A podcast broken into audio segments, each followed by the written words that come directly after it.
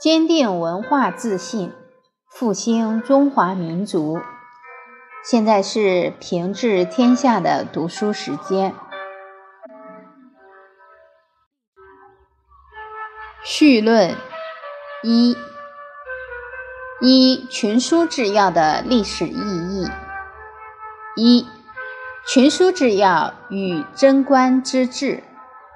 大唐是中国历史上久负盛名的善治时期，不仅政治清明、经济富庶、文化昌隆、疆土辽阔，而且与周边国家和睦共处，政治制度、经济理念、文化教育辐射日、韩等国，在当时。可堪称世界第一帝国。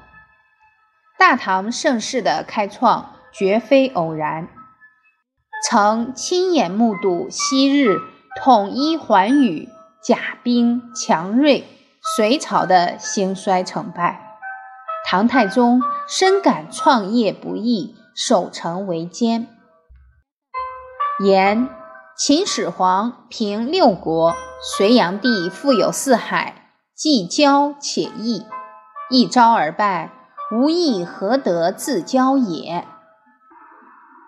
言念于此，不觉涕焉震惧。即位后，他经常与群臣讨论如何吸取隋王教训及自古理政得失等话题，商议治国理政的思路和方法。今天的分享就到这里，我们明天再会。